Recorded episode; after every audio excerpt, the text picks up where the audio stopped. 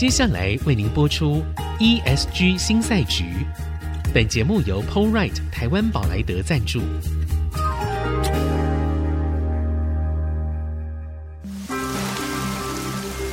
这是企业永续的世纪挑战。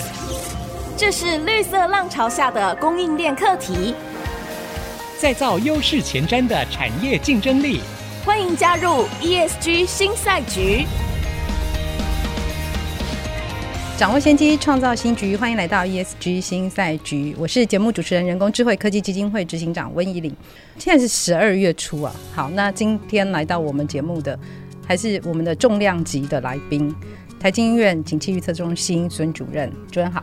主持人好，大家好。好，我们在上一集的节目讲了一个。很重要的，我觉得那是一个很重要的除魅的过程啊。就很多人都以为找到孙主任啊，就是可以、嗯、呃问黄金啊、美金啊能不能买，然后要发大财哦。好，然后像经济成长率二点二啊，怎么那么高啊？不是说一点八？好，就我们常常纠结在这种问题。但是我们在上一次的节目里面谈到非常清楚，就是。我们要看的是这些数字底下它代表的意义，它有哪一些指标会产生变动，然后拿来拟几个情境，帮助我们可以去面对未来的变局。我们可以拟哪一些策略出来？我想，不管是对于个人、对于企业来说，我们都应该从这样的一个方向啊来看整个总体经济的这些数字。好，那我想我们回过来看一下，就是。我们上一集的时候，主任跟我们说美中不足啊，好，就是美国跟中国不够好，所以拖累全球。好，但是啊，如果我们从数据来看好了，其实今年的欧洲啊跟日本这些大经济体没有好到哪里去哎。好，然后其实我们还有一个问题，就是那个俄乌战争啊，一打再打，打不停。那它对于欧洲的负面影响，我们知道在二零二二年的时候非常大。好，那这些影响在接下来的这些日子里面，它会继续产生什么样的影响吗？是，我想第一个我们还是要分析一下美中不足，为什么美国不足啊？我们有在前面的节目有提到过，美国的消费啊，从原来对经济的贡献都一点五个百分点以上，明年掉到零点五，原因在哪边呢？美国的消费力道为什么掉下来？因为美国人已经没有钱去消费了。过去美国人这几年的钱，大家看到二零二零跟二零二一那个时候啊，物价很低，那时候物价根本涨不起来，因为有疫情嘛，物价涨不起来。然后那时候美国呢，有什么失业救济金啦、啊、拜登支票、川普支票一直砸下去，所以美国的穷人也可以拿到什么多少美金去街上花，再加上那些企业也拿到政府的补助了，所以员工呢该加薪加薪，该怎么样维持工作都没有失业的那么多。所以那个时候美国啊，每个人加薪的幅度大概是三趴，但是平均的物价只有涨一趴。如果现在外外面的物价只有涨一趴，老板每一年都给你加三趴，你的钱不但够花，你还可以去存呢。所以那个时候美国人呢还有储蓄，他不但够花，还有储蓄。所以在二零二零跟二零二一的时候啊，美国不管是哪一种阶级，最穷的百分之二十，最有钱的百分之二十，他都有储蓄。最高的那一季大概在二零二零年的第一季、第二季，美国人甚至的超额储蓄，因为都关在家里出不去了，所以超额储蓄甚至到八千亿美金。那个时候，美国人消费不但够用，而且还可以存。但是好光景到了二零二二年改变了，因为我们知道去年的美国物价最高的时候高到八趴。对，这个时候就算给你加到三趴都没用，因为加薪三趴，外面物价涨八趴，所以还是不够花。对，所以这个时候呢，美国人不但每个月的钱不够花，还要把自己的储蓄拿出来用。所以你看到报章媒体每次都写美国消费依然强劲，什么分析师什么出乎他的预料之外。为什么预料之外？你会觉得说，哎，他钱应该不够啊，他有储蓄啊，他就拿储蓄出来花了。但是储蓄总会有耗尽的一天，在二零二三年，也就是今年开始，美国人的储蓄已经慢慢耗尽了，所以美国人改采另外一种方式去。维持他的消费，举债借贷，美国政府就很会借，嗯、美国民众也很会借。美国民众呢，有房子的房地产抵押贷款，我们台湾的民众啊，买完房子以后不太会拿房子再去抵押再去借钱，啊啊、但对美国人来说，这种房子他要搬就搬，身外物，所以呢，他们就拿房子去抵押借了钱。还有呢，有些民众他没有房地产的。他就用信用贷款，甚至是举卡债，所以美国在今年的第二季，二零二三年第二季，它整个的家庭负债总共达到十七兆美金。美国一年的 GDP 大概是二十五兆，你拿十七兆去数数看，大概就已经到了六成或七成。对，那想说这个数字还好啊，但你要知道，美国政府借的更多，把政府加民间两个加起来，比那一年的国民所得还多，所以。美国民众呢，现在是靠举债在度日。比如说，我举个例子，美国在今年第二季的时候，信用卡卡债未偿还余额已经超过一兆美金。大家都知道，用信用卡借钱或者是信用卡没还，利息是二十几趴。对，而且美国人又不是像我们，我们台湾是把信用卡当个递延支付的方式。嗯、我，这个月刷，对，我下个月就还了，我根本不会被你收到那个什么利息。但美国不是美国有百分之四十五的人，他们的信用卡卡债起码要一年才能还得完。嗯，还得完吗？你这一年还要不要再借啊？对，你现在根本就钱就不够用，你还会再借啊？所以光是现有的卡债，他们要一年才还得完。而且要付二十趴的利息，我们大家想想看，去年美国人的收入啊都是被通膨给吃掉的。对，那今年呢又被你利息给吃掉了。吃掉。所以美国人到了明年，前两年你还有储蓄，现在你连储蓄都没有，银行能借你的。现在越来越少，因为你的额度快要到了。嗯、另外一个是银行现在每借给你一分钱都是五帕的利息，你借得来吗？所以美国明年的消费力道就会受到高利率的影响，因为高利率了，所以银行第一个他借你的钱不会那么多，第二个他借你的钱利息都很贵。还有呢，美国现在联准会不是在缩表嘛？去年年初的时候，他给市场上的资金总共是九兆美金，到了现在呢，只剩下八兆不到。所以联准会在这一年中间从市场上抽走了一兆的资金，他抽走的是从银行每个银行都少一点钱，就就收回来。那银行也会算，我现在钱都被联准会收走了，所以我要放给一般放款的民众，我就照等比例减少吧。所以你本来想要跟银行前两年你贷款一千万，然后银行利率是一，现在呢你要跟银行贷款一千万，没有一千万，现在只能借七百，而且呢利率不是一，是五趴，你来借借看，你借到的钱又少。而且利率又比之前高，消费怎么维持啊？所以美国明年最重要的消费动能不能维持的重要因素，就是因为它金融紧缩，利率太高。所以美中不足，这边讲的美国，它就是整个消费是因为没办法哈，反正利率把它吃掉了，所以它没办法。那中呢？中国大陆啊，美国呢是拼命要借钱去消费，哎，美国人有这种本事，有这种勇气啊。但是中国大陆它刚好相反。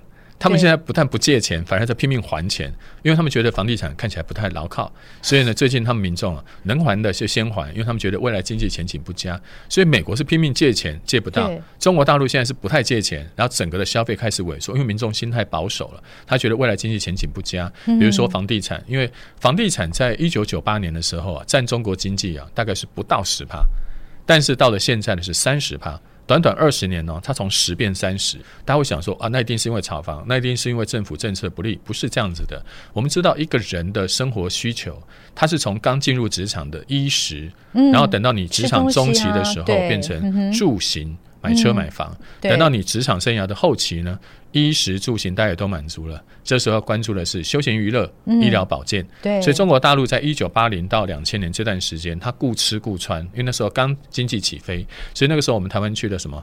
旺旺、统一啊、康师傅，全部都做吃的。对。但是后来两千年以后，你就很少听到，哎，台湾这个做吃的还能那么厉害？他们做的一直不错，但是没有之前成长率这么快。后来中国大陆从两千年开始，大家就开始买房买车，所以房子盖了一大堆。所以刚刚我们讲的房地产的比重，才会从十趴变到三十趴。所以不完全是官方的纵容。而主要是因为它的需求，那也就是说，各位大家就很聪明，就会想到，那也就是说，接下来二十年，他又过了这一段住跟行的时间，他接下来就要往休闲、娱乐、保健这边发展，没错。所以中国大陆现在房子也盖不下去了，不可能盖那么多了。那当你房子盖不下去，再加上官方这两年的强力的打压之下，大陆民众现在买房的意愿降低，那买房当然是他们最大贷款来源，而且中国大陆的财富结构又不一样。如果你看北美的财富结构。假设他的财富是一百块的话，他其中大概七十块是金融资产、股票、债券、ETF。哦，他只有三成是不动产。美国人对不动产的看法没我们这么重。哦，我们有土司有财，我们一定要是有土司有财。美国人不一定，他甚至租都可以。但中国大陆刚好相反，中国大陆的民众的财富七成是不动产，三成是金融资产。所以，我们刚刚讲的，第一个，它经济的三成是靠不动产；第二个，它民众财富的七成是不动产。所以，你一打不动产就是双杀，它两个都一起往下掉。所以，大陆的民众他的消费动力不足，跟美国不一样。美国是很想借钱去花，没法借了。对，中国大陆它其实有这个消费动力，但是因为它房地产影响了它的消费信心、经济前景，所以让它的消费裹足不前。这才是美中不足的真相。所以其实，在消费上都是不够的。是，好，就是这两大引擎，它基本上都是不够的。那我们回来一开始的时候，请问主任，那日本跟欧洲真的有比较好吗？呃，欧洲明年，因为它这两年遇到的问题啊，除了通膨以外，它又遇到俄乌战争。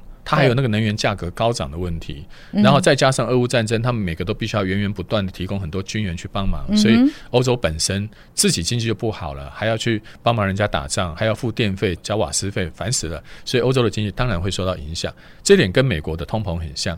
只是它的通膨表现在能源价格上涨上。Uh-huh. 但最近你已经看到，天然气的价格已经没有再涨上去，最近的油价也是起伏不定，没有像去年这么高，所以能源这个问题已经暂时没有那么严重。对，俄乌战争会不会很快解决？其实大家看到一个变数，以色列跟哈马斯的战争。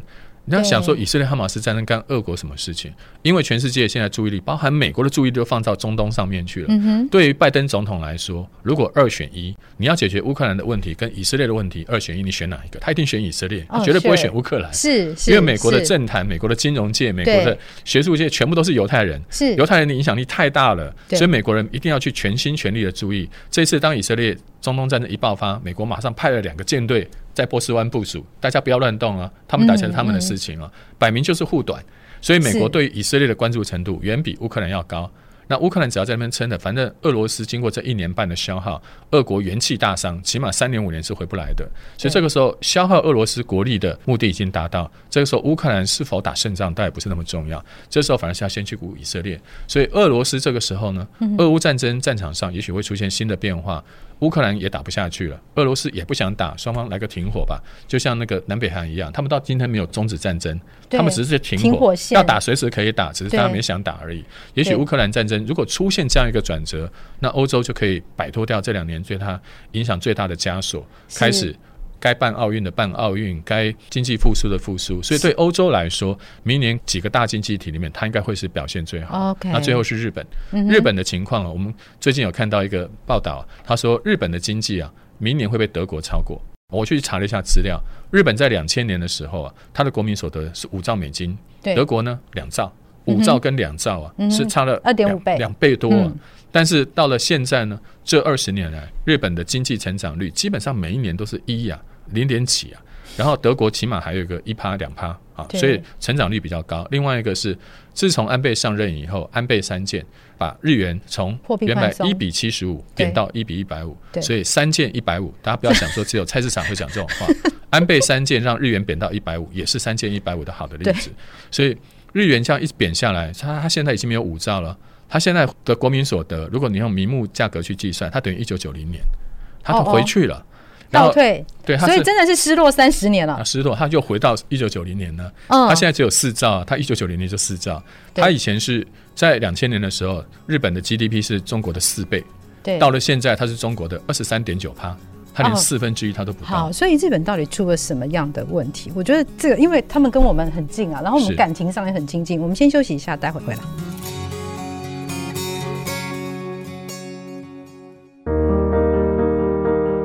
回到 ESG 新赛局，我是温怡玲。今天在现场的是台经院景气预测中心主任孙主任。好，那个主任刚刚在前面我们讲了欧洲，好，然后又讲到大家其实最关心的日本。好，那我们知道说，其实。感谢那个安倍三件一百五啊，好，所以我们现在日元很便宜嘛，所以大家就好像去买日元已经变成一种台湾的全民运动。但是我我会觉得，我们常常从小的时候就听说日本失落十年啦、二十年啊，到现在三十年。我们刚才前半段讲到，主任说他们现在基本上他们的整个所得的水准大概就是等同于一九九零年，哎，还真的是倒退三十年了。所以他们到底出了什么问题啊？对，呃，如果你要用日本经济的基本面来讨论的话，那是一个很大的题目。而且我们台湾呢，对日本跟中国，他们两个的民族的那种情绪是很大的。所以有时候你讲日本不好，很多人会很生气。哪有不好？每次你看日本那个什么制造的也做得很棒啊，天下无敌。我确实老实跟你说，我很佩服日本人的做事的精神。我到日本去，我每次看到那个电车里面，嗯，我看的角度可能跟各位不一样，我都看他们男生的皮鞋。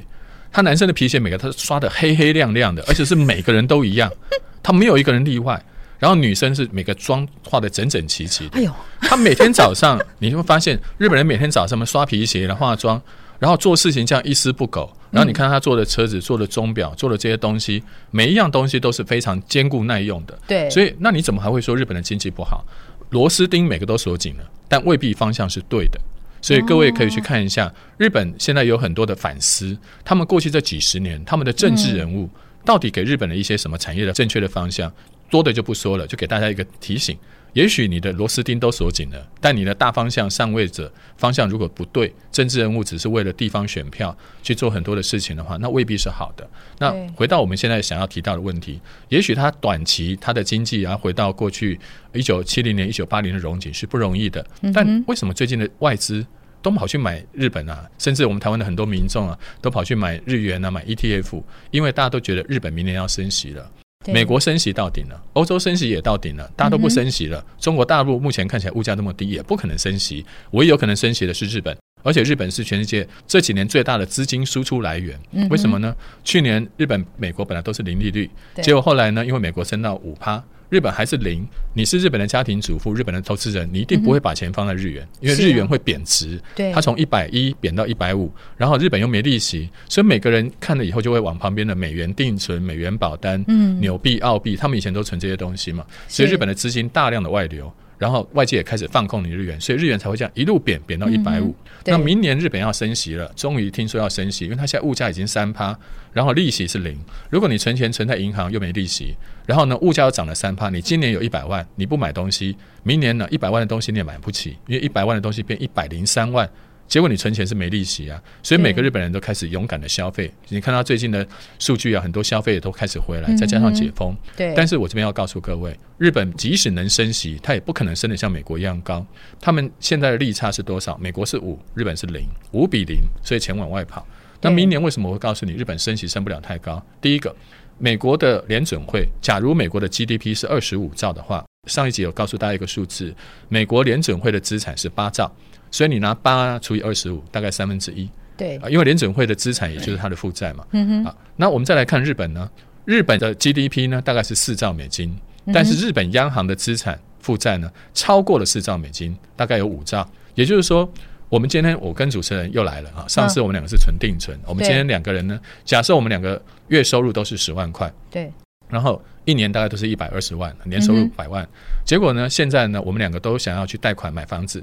主持人贷了一千万，我贷了五千万，我们其他都一样，嗯、收入也差不多。对，结果呢，现在我们的央行学美国一样，把利率往上提了，从零升到一，升到二，升到五。对，那是一千万的受不了，还是五千万的受不了？五千万，五千万的受不了。对，就算你利率升到五趴，他才贷一千万，他每个月的本利和才两万五，那他一年的收入绰绰有余，可以去付这个东西。对，因为他一个月是赚十万嘛。对，我不是哎、欸。我的贷款是他的五倍耶，对，所以他是两万五，我是他的五倍，我是十二万多。你那时候贷太多了啦，对，所以我一个月十万块的钱，我我被你这样一升息升上来，我就受不了了。嗯，所以他可以承受五趴的利率，我可承受不了。可支配所得就，所以刚刚你提到的美国，因为他赚得多，他负债没那么多。日本呢是赚不多，他负债很高，所以你可以升到五趴，我只能升到一趴。原因是因为日本的负债是他国民所得的一百二十趴，那你升息，你的你的利息增加，美国的话是只有三十，一百二十除以三十就是四倍。即使明年日本升息了，它也只能升到一趴，因为再升上去它会爆掉。OK，好，那我们原来的利差是五比零，现在是五比一，那还是有四个百分点。啊，还是会出去啊，那钱还是会出去啊，就算你现在从一百五这样倒回头一百四。会升一点点了，升不了多高，千万不要 all in，因为大家一听哦，日元好便宜哦，现在好像是最低点，又来抄底，记得抄底这件事情给专家去做，咱们不要抄底，等趋势确立再来。第二件事情要，告诉你，日本不要说央行受不了，民众也受不了。美国的民众百分之九十都用固定利率买房子，所以这一次虽然美国升息，你就没有听过美国房地产爆掉。因为美国人早就吃过二零零四年、零六年的亏了，利率会升很高的，所以美国人这次早早就用我们宁可平常加点钱，我都用固定利率锁死自己。但是，所以美国人这次房地产没爆，但日本不是哦，日本百分之八十都是机动利率，所以如果日本一升息，利率如果漫无止境的从零一二三四五往上升，那八十趴的机动利率一定会让日本人受不了。所以，也许。我们听到的现在是日本的升息，但是你从央行的角度跟民众购房的角度都知道，日本最多只能升一趴，所以这个时候你千万不要对日元的升值太过的期待，因为你到时候可能会非常的失落。现在外资进去，第一个是炒一个题材，起码它会升嘛。现在全世界都没人要再升息了，起码它会升，这是炒一个题材。但对各位来说，你可能这个时候你在呃投资的太多，金额投资太大的话，万一它要是从一百五只有回到一百四。对，没有嘛，符合你的期待。这个时候你不是一件安全的事情，所以这个时候投资日元要千万小心。最后回到我们刚刚跟经济结合的基本面，嗯、经济强则货币强，这是孙主任经济笔记。虽然到现在为止，距离百万畅销书还是差了九十八万九十八万两千多本，九十八万本，对，还是要差九十八万本。对，但是那本书里面确实告诉你，经济强，货币才会强。所以日本的经济如果持续，你看它今年的成长率是预估是百分之二，明年呢大概只有一，后年只有零点六，哎，它是连三年还有未来三年还要往下掉。你看到最近那个岸田。最近的支持率奇差无比，三十趴以下。最近不要说英国的经济表现不好，英国可能会换首相，日本的首相都不知道能不能待到明年。我们选完总统，美国选完总统，岸田这次还要拜托美国赶快来搞一个国事会议，所以他要去美国了，他要去跟美国人好好谈一谈未来的经济发展。要不然以岸田目前的经济表现，虽然他通过了很大的财政刺激、财政预算案，也救不了日本的经济。对，所以各位一定要记得，经济强则货币强。如果日本的经济持续失落下去，日元其实强不到哪儿去。嗯、你你最多就是去玩的时候换一点日元，或者用信用卡刷一刷也就好。也可以，不要把它拿来当成一个、嗯、投资、呃、投资或者要抄底，或者是认为它会成长两倍三倍这种东西，你大概等不到。过去我也我们有很多同仁，二零一四年日元第一次贬的时候，跑到日本买房子，说他一辈子的梦想就要在京都。看樱花，我说看樱花住饭店，这多 low 啊！自己有间房子比较好。后来就套牢了。哎、欸，我认识好多这种人。对，哎、欸，那个人你也认识。然后后来呢，日元先从七十五贬到一百，他买一间。哦后来再从一百又贬到一百二十五，他又买一间。他说逢低买进，摊平成本。我说哦好，好。所以现在他有两千。现在再再买。他现在可以从两个角度看樱花。我两千都买在京都。最近呢，他又点到一百五，我在猜他是不是有三间，对不对？没有，现在应该要买两间，这样才把前面成本都摊平。对对对，你就天天摊平，越摊越平。所以我们刚刚上一集有说，炒房 炒成房东的，我们同事就是其中一个。所以各位一定要记得，经济好，货币才能投资。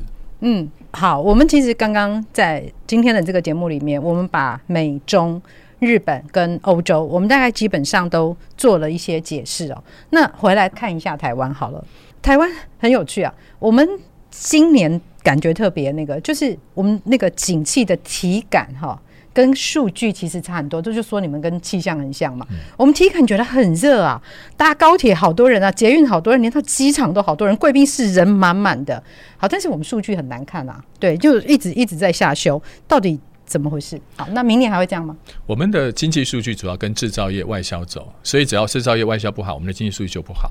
但我们的民众的体感呢，是跟内需比较有关，因为绝大部分的民众除了竹科，我们都跟外销有关系，工我们的工程师、工作者以外，大部分台湾的民众都在内需服务业工作。对，所以我们台湾有百分之六十的人都在服务业。虽然外销不振，但是我们的内需因为去年开始解封了，所以我们的高铁啦、机场，你看那个桃园机场，每天早上从什么四五点就开始一路给你满到半夜。然后那时候我跟我的同事到日本去自由旅行，那回来的时候，那机场满坑满谷都是人，我都很怀疑。而且现在那些，因为它快速的复苏，而且前两年他们这些服务业啊，都把人给裁了，或者那些人流失了，是现在都找不回来。因为现在制制造业的那个无薪假没那么严重，服务业前几年无薪假很严重，嗯，现在才稍微好一点。所以我那时候啊，搭国内的一个航空公司的飞机，我一看哇，空姐这么壮，是不是地勤刚刚搬完货，直接换上空姐的制服上来，待会回来回去搬货？因为我真的很怀疑现在人不够，地勤跟空姐。斜杠啊，对对对，斜杠斜杠过来，对对，所以你看到现在的高铁，你到中南部，你我想你也有这样的经验，对，你去一定要买回程票。不然你回不来。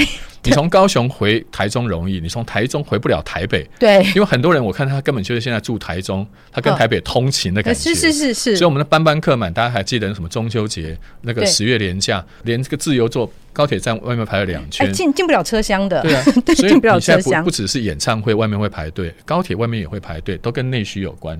所以民众的感受。我们的内需的零售、观光、餐饮、空运其实表现非常好。在我们台经的调查，今年的服务业对于今年的景气看好的有四成以上。嗯，那我们的制造业呢？我们今年制造业只有七趴觉得今年很好，我们的制造业觉得今年不好的有五十三趴。OK，然后甚至国内的纺织业的大佬也说过，这是他看过四十年来最差的一年。哇，四十年，我一直在注意他为什么讲四十年，因为四十年前是石油危机那一次。哦，石油正好，所以这一次对于国内的几个船产、纺织、石化、钢铁、机械，基本上是石油危机以来最惨烈的一年。但是大家会想说，为什么今年这么惨？有什么原因吗？其实我要这边还要告诉各位，最近我的一个观察，危机那一年通常不是最惨的，因为危机那一年政府会救你。每个政府都会开始银弹或者是宽松，什么都会来。但最恐怖的就是危机后的那一年。因为危机完了，政府就会把叶克膜强心针什么都拿掉，撤掉，然后把这个病人推回到观察室休息室，要靠你自己的力量去复苏，那才是最痛苦的。所以今年为什么是石油危机以来最差的一年？因为俄乌战争，因为疫情的冲击，它所有的副作用都在今年。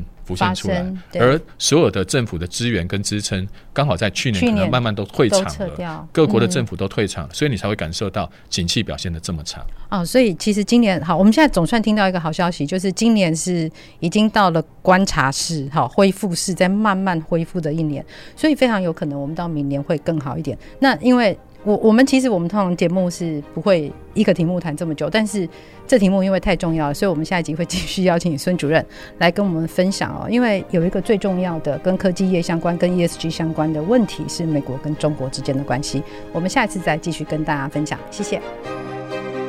本节目由 Polright 台湾宝莱德赞助，Polright 台湾宝莱德与您一同掌握 ESG 浪潮的全新赛局。